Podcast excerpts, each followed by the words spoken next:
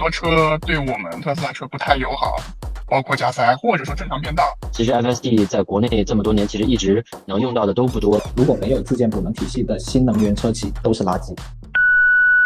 Hello，大家好，我是维尼，欢迎来到四十二 Talk 频道。今天我们的四十二 Talk 就来跟一个特斯拉的热点吧。五月底，马斯克到访了上海特斯拉超级工厂，不知道这次是来谈 FSD 的事情呢，还是 Model 3改款的事情？大家也可以在评论区说说对改款特斯拉的猜想。所以，我们今天一定是特斯拉车主专场了。很荣幸，今天邀请到了三位特斯拉老车主，分别是艾德、Link、Kevin。在开头呢，我们还是按照节目的规矩啊，自我介绍一下，简单的介绍一下你们的职业啊，是什么车主就好了。呃，呃，问的这个指示，我就先做个自我介绍哈。啊，大家好，呃，本人艾德鱼啊，这这个是个网名啊，真名就不说了哈。然后是呃，应该是一九年这个第一波提进口 Model 三的一个车主。呃，然后现实生活里是呃家里边呃就是经营公司嘛，然后也是在参与整个企业的一个经营的发展，也是全家人，然后包括我父亲母亲啊，我自己，我老婆，我们也这个大家小家都是所有人都开的是纯电动的新能源车啊，所以也算是那个那个两几代人都是这个新能源车的一个一个拥趸吧。大家好，大家好，那个我叫孔大发，然后完了之后我是做那个电子消费品的。然后，呃，我提车的时间跟艾德是同一个时间的，我们都是那个一九年，就是应该是第一批大批量进口的那个呃国产的，呃不，那个进口的 Model 三。然后完了之后的话，呃，我自己有了特斯拉之后的话，我到现在包括我家里应该是推荐了八台的特斯拉了。对，当然主要都是以以三和 Y 为主了，叉和 S 的话就是在过去买的少，然后呃现在的话也没有什么人买。对，大概是这样的情况。嗯，哎好，我是 Kevin，呃，然后我目前是 Model 3长续航后驱。呃，那个进口车主，也跟艾德鱼和大发应该是同一批的，所以早些时候在四十二号群里面经常会看到，呃，你们俩的活跃。我比较我的潜水多，所以不太容易，我是不太会说话。我目前在苹果就职，然后当时买作为买这辆电车的人，基本上是见不到的，可能全上海也没多少人提车吧。随后开始朋友圈分享啊，然后疯狂推特斯拉股票。就看到呃特斯拉车主越来越多吧，也也跟大发一样，前前后后一直在推荐。可以的，看来我们这次的三位嘉宾都是资深大韭菜啊。哎，当时你们都是多少钱买的特斯拉？我我我那个配置跟开粉是一样的，我都是后驱长续航。我们那个时候，呃，我这边的落地应该是四十八，不知道那个凯文那边的他的政策会不会有一些不一样？嗯，对我也是四十八出头，当时加了个那个韭菜红嘛，就是最贵的那个两万八的车漆，嗯，其他的啥都没加，就可以落地了。大大发是不是买了五十多万呀？Model 三还是没有没有没有，我那个后驱长续航，然后也是加了个车漆灰色的。哦，就是其实差不多五十万嘛，那那也算是韭菜了，毕竟后面一直在降价嘛，亏了二十二十二十二十五万，一半打了折。我们先等一下，艾德艾德说不定是四驱。啊，对对，呃，我这边是那个双电机长续航，我记得当时裸车价应该是五五十一万多，然后算上保险，还有交了四万多那个购置税，然后应该是落地可能五十六万左右吧。对，当时也是对 一个比较比较豪车的一个定位的一个价格哈，然后提的这辆进口 Model 3，对对，都是一九年进口嘛，现在一三年，其实也差不多开了四年了。你们车现在还值多少钱？去了解过吗？呃，类似车型可能现在官方官二这个估价可能也就十十四左右，十四多一点，而且还是带了 FSD 的这个。呃，这这个的版本。然后其实还有一个问题是，我很想问大家的，就是我当时买车的时候嘛，也考虑过说要去买特斯拉的。但是我这个人呢，就非常不喜欢街车这个性质啊，特别是在上海，特斯拉真的是非常的多，就是随处可见。然后我就放弃了这个选择嘛。就你们买的时候，其实特斯拉在街上其实还是蛮罕见的。你们现在看到这个特斯拉成为街车之后，内心是怎么想的呀？就会我，发发哥，我在深圳这边嘛，深圳这边是一个那个。新能源车特别友好的城市，就是基本上上海条件也很宽松嘛，所以的话，我那个车大概就爽了半年，可能就爽了半年嘛，然后开始路面上的特斯拉就开始越来越多了。然后一开始的时候的话，会嗯觉得挺好的，就大家很多人都转向。然后后来的话，确实会有一点点的就小心理、小心思，就是在路上会特地去看，哎，这个车牌号它是进口的，然后是第几批的，然后再看这个车型是中那个国产的改款的会看，然后。再后来就是，特别是因为入了特斯拉之后，也会去看别的车嘛。看了之后就会开始会去留意更多就不一样的车，就不不太在意自己开的车子，而是去看一下路上有没有一些什么新的好玩的车啊，然后一些啊平时自己可能试驾都没有见过的车去看。所以整体上来说，就是因为这边上牌太快了，可能就是一年的时间，之特斯拉已经完全变成街车了，所以就就瞬间也麻了。呃，一九年初上海公开才电机，然后年末嘛，一年时间，然后才开始有有产品出现嘛。然后嗯所以大概有小一年的时间吧，然后当时还是比较少，比较稀有这个车啊，路上开的比较少。然后后来等国产大量那个落地之后，然后可能确实会有些落差感，因为就是外观看起来没有呃几乎没有任何差异的车，然后可能就是半价呀，然后就就差别比较大，所以还是多多少少会有一些。但是我也像那个呃那呃呃 Link 这个一样，然后经常会去看那个车尾标啊，包括镀铬条啊，然后还包括这个呃轮毂的一些样式啊，可能也都会来看。但到现在慢慢慢慢就就没有那么去关注了。但这辆车回到这辆车本身，我觉得它依然是操控感，然后呃灵活性非常好的一款车。就是如果我是自己开车出行的场景，我觉得我还是会愿意去开，还是会愿意去开。嗯。嗯，那那 Kevin 呢？当时突然间他就是从一个进口变成国产，然后降价这么多，再到就是纯为街车，是经历了一个什么样的心理路程呀？落差是肯定会有，不过嗯看身边人，因为这价格买了几韭菜嘛，然后嗯每个人买了基本上过几个月都降价了，所以看着别人被割，自己心态会好好很多。对，是是这样的感受。呃，刚开始买的买买开的一段初期嘛，周围虽然说啊、回头率挺高，但起码嗯你开车在路上啊，嗯，别的车礼让你啊，或者说你恰塞的时候还还有一些光环加持。但嗯，后续街车特别多吧，包括有很多负面新闻，像什么失灵啊之类的一些消息，对很多车对我们特斯拉车不太友好，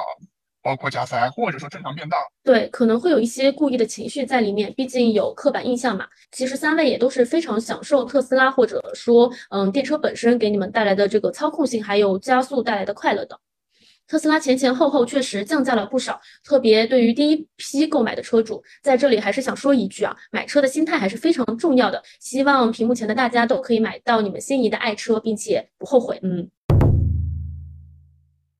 讲道理，最近这两年国内辅助驾驶真的非常卷，不仅是高速辅助驾驶啊，像华为、小鹏也都陆陆续续开放了城市辅助驾驶。我自己也是蔚来 ET7 车主嘛，其实，在长途出行的时候，我的 NOP 加一开真的还蛮省心的，也算是享受到了电车智能化的快乐。正好也有一个车主朋友想让我做一个关于辅助驾驶满意度小调查。嗯，据我所知啊，其实小鹏车主、蔚来车主对辅助驾驶的满意度都是挺高的。正好爱德大发凯文都是有 FSD 的嘛。其实 FSD 在正常情况下是要收费的，我也去查了一下价格，竟然要六点四万。你们也可以展开聊聊 FSD 的体验感嘛。呃，是怎么说呢？买特斯拉不买 F F F S D 就是没买到精髓。那基本上那时候，像我们这群这个先先先驱用户，基本上呃都选了嘛，都选了。后来我记得是有一次呃大幅调价，然后嗯呢呃官方就让我们二选一，呃要么就是保留现有订单，然后价格不变，然后但是 F S D 啊就是免费送给送给呃用户啊，要么就是取消订单重新下单，但是可能这个所谓的这个。呃，订单这个要重新排序啊，所以这个当时有这么一个情况，所以当时应该也是我们这一波这些呃 Model 3用户也都是选择了这个接受第一个方案，呃，就也就是说呃价格不变，然后这个免所谓的免费送 FSD，实际上还是我们自自己掏钱买的了，对，所以哦当时大概是这么一个背景。然后后来呢，其实 FSD 在国内这么多年，其实一直能用到的都不多，当时应该唯一能用到就是一个打灯的一个辅助变道。然后还有一些呃一个召唤的一些功能啊，一些基础功能能够用。然后其他像什么这种红绿灯识别啊，然后像北美那些那些就是更那个城市内这些呃这个这个 FSD 这些功能，其实都一直都没有在国内落地嘛。所以其实包括 NOA 这个功能在国内其实也是一直比较难用，尤其是在比如说像小鹏啊，像蔚来他们这些呃呃高速领航类似这种辅助功能呃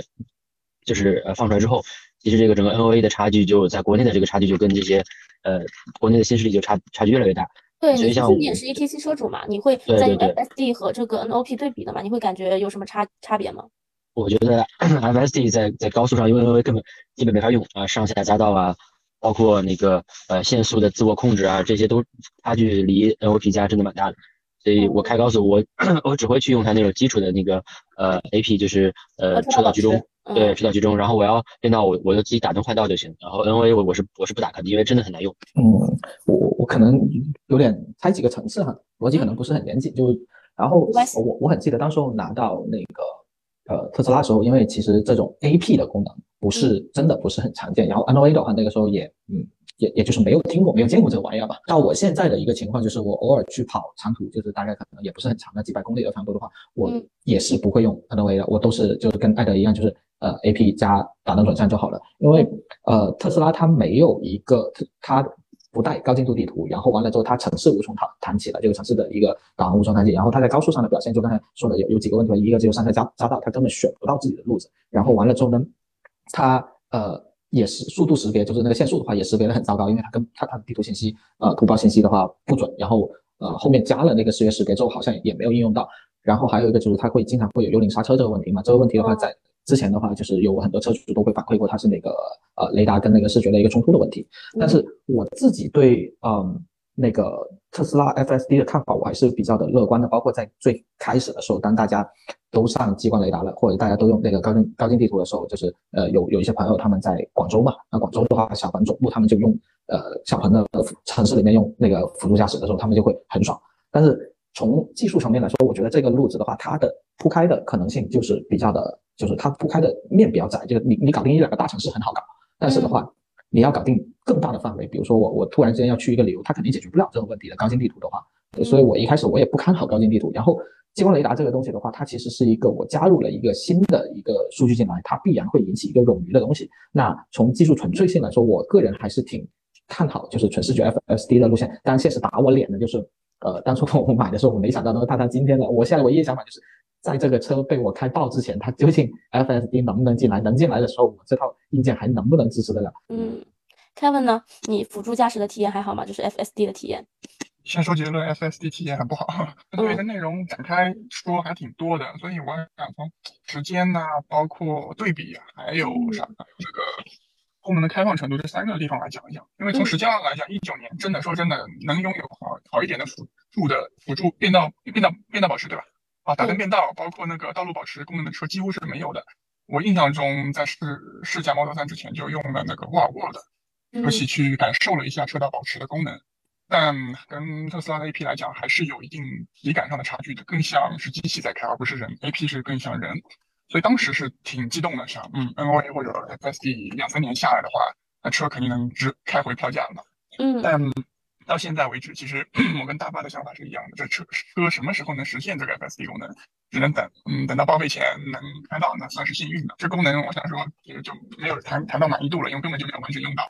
第二个的话，就其实艾德。有讲过，因为他有有有很多辆车，包括新势力的蔚来啊，还有那个理想小鹏之类的车都有开过。嗯，那这两年的话，除了激光激光雷达以外，视视觉融合的车辆用用用到辅助驾驶的呃车型越来越多了。包括我最近有出去旅行嘛，有租了一辆理想 L 八 Pro，感受了一下它的那个辅助驾驶。其实从体验上来讲，嗯。NOA 和其他的小鹏和理想的车型来比，没有大的优势了。缺乏高清地图，在很多地方甚至会出危险，这是我觉得不满意的第二点吧。因为我日常周末会在上海和苏州往返高速跑，初期的话我会非常高频的去用 NOA，但是幽灵刹车，包括它莫名其妙的变换到慢车道，而且是每次高速都会有的这种情况。就让我放弃用 NOA 了。到后期，我基本上只用 AP 来去开这辆车。对，其实三位都差不多，最经常使用的功能也只限于最基本的这个 AP，还有打灯变道嘛。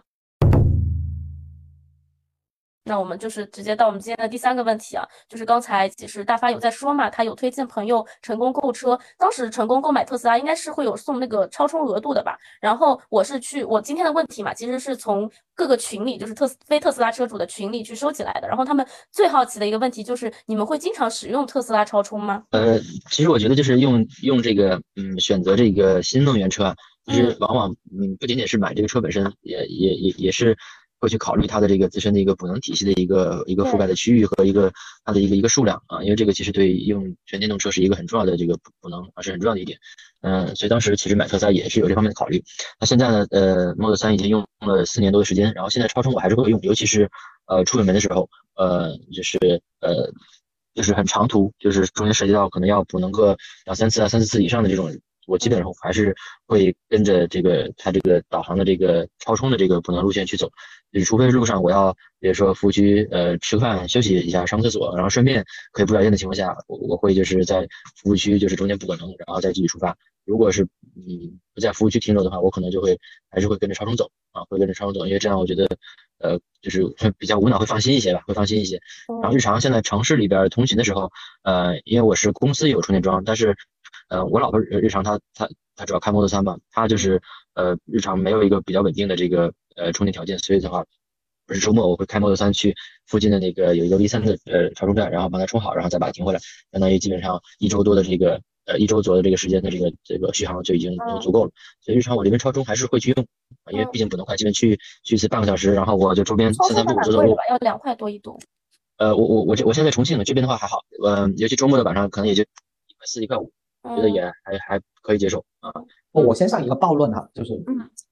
没有自建补能体系，不管这个补能体系是什么，如果没有自建补能体系的新能源车企都是垃圾。然后呃，我说回我自己啊，其实我我是那个不挑吃的，就是哪个用的顺手我就用哪个。嗯所以的话，我日常就是有超充的话，我也会去怼一下。但是的话，呃，超充我会有一个考量点，就是因为我日常使用嘛，我有两种产品，一种就是比如说我呃下班了或者是周末的时候，我突然说，哎，好像没电了，我就去超充。这个时候我是希望它越快越好。那嗯。我就会刻意去找 V 三的超充站。但是平时日常，比如说我去商场吃个饭，或者是去周末就出去逛街，顺便去充个电的话，有超充的话，我也希望它是 V 二，因为 V 三它实在太快了，我可能充饭就吃个饭都来不及，我就要去挪车了。对，当当时候有那个有特斯拉在这边搞活动，然后就是送那种就是使用体验嘛，就你可以用，然后就有朋友一个不小心被扣了一千多，哦，对，就就特别夸张。所以这这又引起了另外一个问题，就以前的话，特斯拉呃，只要你一拔那个充电枪，那台车它就会把那个充电口给打开嘛。假设我遇到了一个车主，他他在那里占位置，他不充电，我就直接把过去把充电枪一拔，我就帮他怼上去。我管你到时候你你有什么事，你到时候的话你就要过来，不过来你就六块钱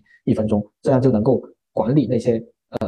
嗯就是恶意过来占位置的人嘛，对吧？嗯。但是特斯拉现在开放了给第三方了，那我就第一个问题就是开放给第三方之后，那些车来了，假设有一个某某某品牌的车来了，他就来停在这里，他不充电，我能拿它怎么着呢？超充最近很有意思，你你只要去超充了，他就会在微信公众号给你推一个那个调查问卷，对嗯啊，然后说到超充的那个价格，其实我觉得还好了，就是我这边就一般都是两块钱到呃一块八，然后两块钱这样用，呃我然后因为我平时不挑嘛，我平时有哪些都用，其实呃大部分都是一块五以上的价格，所以超充在我生活的范围内，它不显得特别的贵，而且嗯再怎么算，它都比油车要便宜。我前三年因为有加装嘛，所以嗯百分之九十都是加装，百分之十远门旅行才会选超充。当然，很多旅行地方那时候超充站点还没开的时候，就会选择国家电网这种补能体系，嗯速度挺慢的。后来的话，去年搬家了，没有加装的话，现在九应该说七成吧，七成左右都是超充，剩下两成的话是在开曼斯的三方充电充。哦还有一成的话，对，因为我太太公司上班开车，这辆车比较多，她就会在公司的呃他们自己的那个慢充桩充，但因为慢充桩经常坏，所以不得不去超充地方充，所以使用率应该会目前是最高的。呃，体验上来讲，价格其实是不是特别敏感？因为我是我们都是油我是油车过来的嘛，所以嗯相较于一块钱两块钱的这个差价的话，一个月只充四五次，并不会特别的贵。第哦二个的话，现在很多特斯拉 V 三、V 二的超充都会提供充电免停车费嘛，正好在那边中午吃个饭，充充个二三十分钟，百分之九十到一百充的很慢嘛，所以掌握好时间，回去拔掉，其实还算性价比比较高的。嗯呃，唯一有一点不爽的就是超充冬天预热特别久，而且预热的久耗电也多，相当于你开过去把实际要充的电要花更多的时间再补回来。其实三位的答案还是蛮让我出乎意料的，因为平时看我们微信群里的消息啊，我会觉得，诶，特斯拉车主去使用自己超充的频率应该是会非常低的，但是你们的这个使用超充的频率还是非常高的嘛，都是一个比较高频的状态。当然了，这些问题其实都还蛮尖锐的，毕竟都是非特斯拉车主提出来的嘛，我们就直接到下一个问题了。我做运营也有一段时间了，发现了一个流量密码，就是特斯拉刹车失灵，真的在群里的传播速度真的太快了。确实，真的是刻板印象，一说刹车失灵就想到特斯拉。也有很多人觉得单踏板模式是反人类设计，不知道你们三位是怎么想的？其实我在社区也做过类似的话题，电动车冲撞事故和单踏板模式有没有关系？当时呢，有百分之五十三的朋友都觉得，哎，不应该推广单踏板这个模式。作为特斯拉车主的你们，又是怎么看待这个问题的呢？然后所谓单踏板其实是相当于就是保持模式里边选那个呃选停止嘛，其实这个选项是一这个不不论是进口版本还是国产版本，其实都有的，所以它其实是呃其实它是一个衍衍生出来的意思，然后可能很多不明真相的群众还可能以为特斯拉真的只有一个踏板，我觉得最离谱就是这个单踏板，就是可能媒体为了容易去传递这种新概念吧，就是单踏板这个这个说法说的太深入人心了。然后我真的有亲戚问过我说你的车是不是只有一个踏板？然后我我都不知道该怎么样去，我是真的正儿八经的给他回复呢，还是继续跟他调侃下去？嗯，那那那你觉得就是像特斯拉这种冲撞事故和单踏板模式有没有关系？呃，在我看来哈，我我呃，我我是这么看的，就是我们可以看一下，就是最开始特斯拉出事故的他们的呃人，就是报道出来会比较会是一个什么样情况？可以看到两个现象，第一个就是如果一个车出事故，它挂了特斯拉的标签，你你刚才威廉你也说了嘛，就流量密码嘛，它的流量会很多。对。但是其他车呢，它就会说一小车一轿车，它不点品牌，对吧？因为确实在某些时候，特斯拉他说他不打广告，但是他就是流量保证，所以大家就会说啊，只要有特斯拉新闻都会传播很快，传播很广，然后有很多人讨论，因为这个就是就是一个热点啊。呃，然后另外一个方面的话，就是单踏板它不是呃强制要求的，但是很多那个包括销售都会推荐去做，所以就是因为它跟传统车的驾驶习惯是不一样的，跟你在学驾校里面学的，跟你借朋友车开的不一样，以及跟假设你开的越久，其实我觉得它的转换成本会越高，所以的话就会让他们在操作的时候会会呃在紧张的时候会不操作。我有些时候我在开一些呃过弯的时候，或者是我的路面摩擦不够的时候。呃，我的动能回收就会变弱了。变弱的时候的话，我松了油门踏板的时候，我感觉我的车就主观感觉，这个不是绝对车，我感觉我的车在往前加速，它没有在减速。然后这时候我会犹豫一下，就是我究竟是不是真的松了油门？嗯，就会有这样的一个感觉吧。但但是在是的，是的，是有有。对，因因为动能回收它给你感觉就是我松油门，你应该给我减速嘛，对吧？不管我是设的标准还是强，它肯定要给我减速嘛，对吧？嗯，对，没有动，它是动态的，就很让人产生错觉。对，实际上就是它那个震动产生震动的时候，它那个 ESP 会把那个动能回收也也同时给断掉，然后相当于本来有个反脱力，然后突然那个动能回收取消，就是会给一个这个相对相对往前往前的这么一个动量，所以会有会有一种一瞬间那个好像好像那个刹车失灵、所谓刹车失灵那种感觉。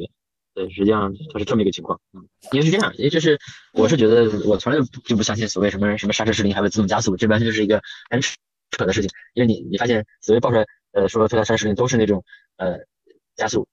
刹车灯不亮，然后还一直疯狂加速，所以这个明显就是一个一个悖论的情况。嗯，其实里边我也想分享我之前在开油车，因为早期我当时还没换电动车的时候，我我是开过那个宝马三系嘛，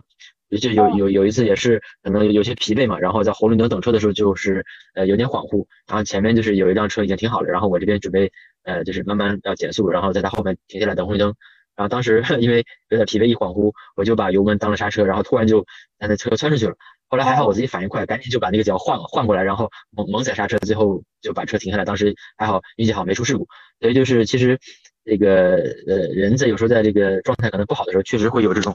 这种就是呃把这个油门当刹车，确实会这种情况。它不分这个呃燃油车或者是说电动车，但是可能因为电动车它这个低速的时候的这个性能非常强，所以可能会进一步放大这种。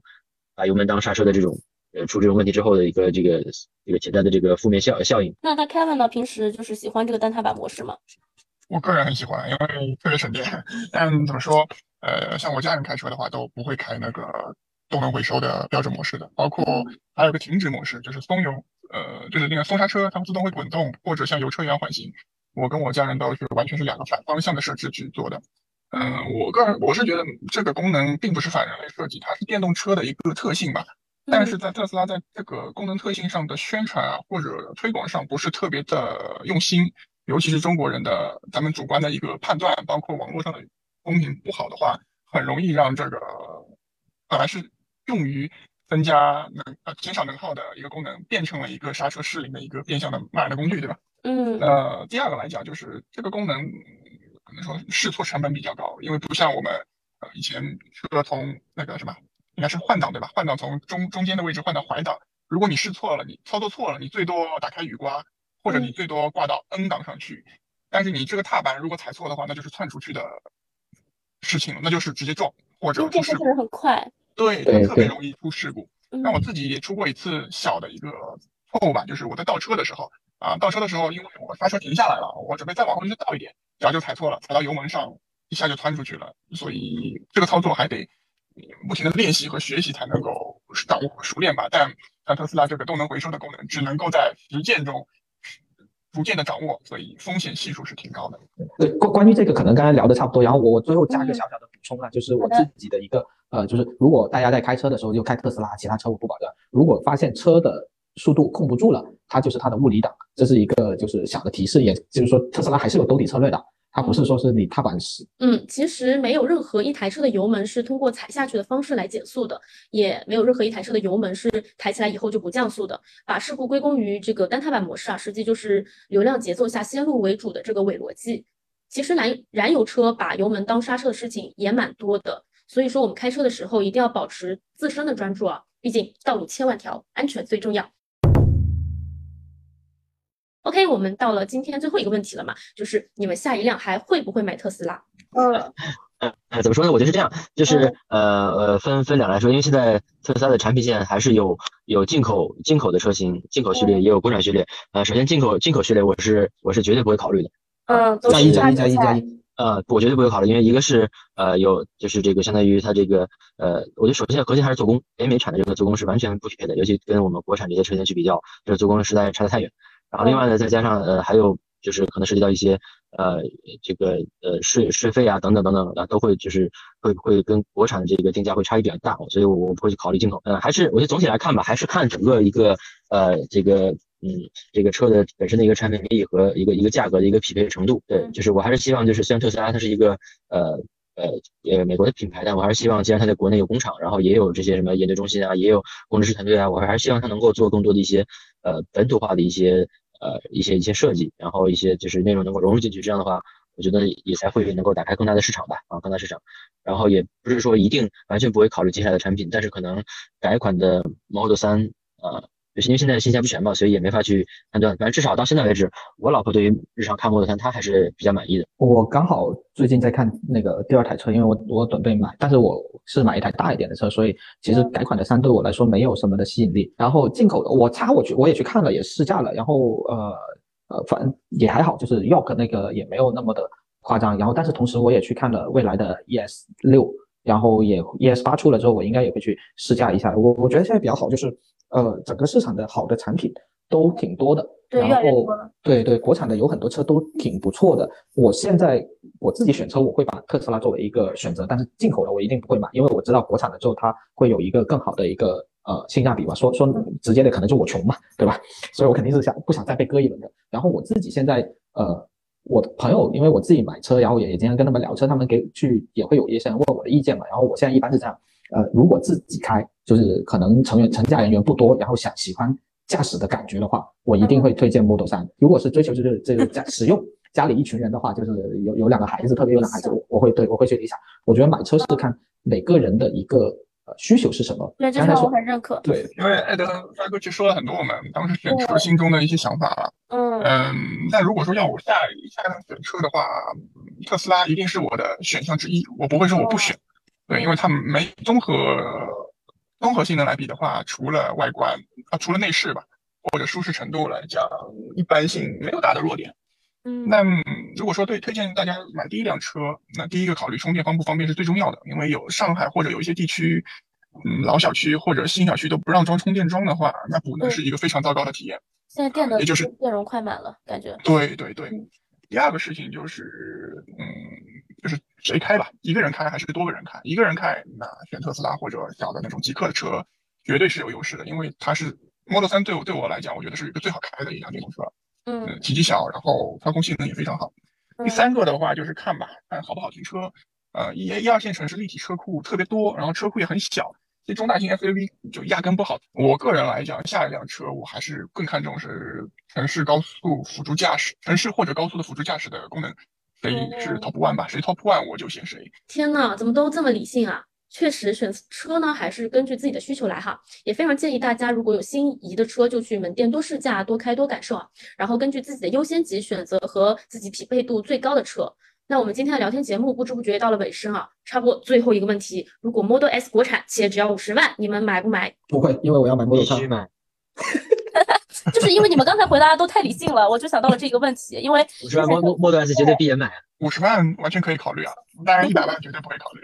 四十二套频道呢是一档由四十二号车库打造的面向新能源车主的线上聊天节目，希望这些真实车主声音可以帮助你买到最合适的新能源车。这里是四十二 Talk，我是温妮，我们下期再见啦，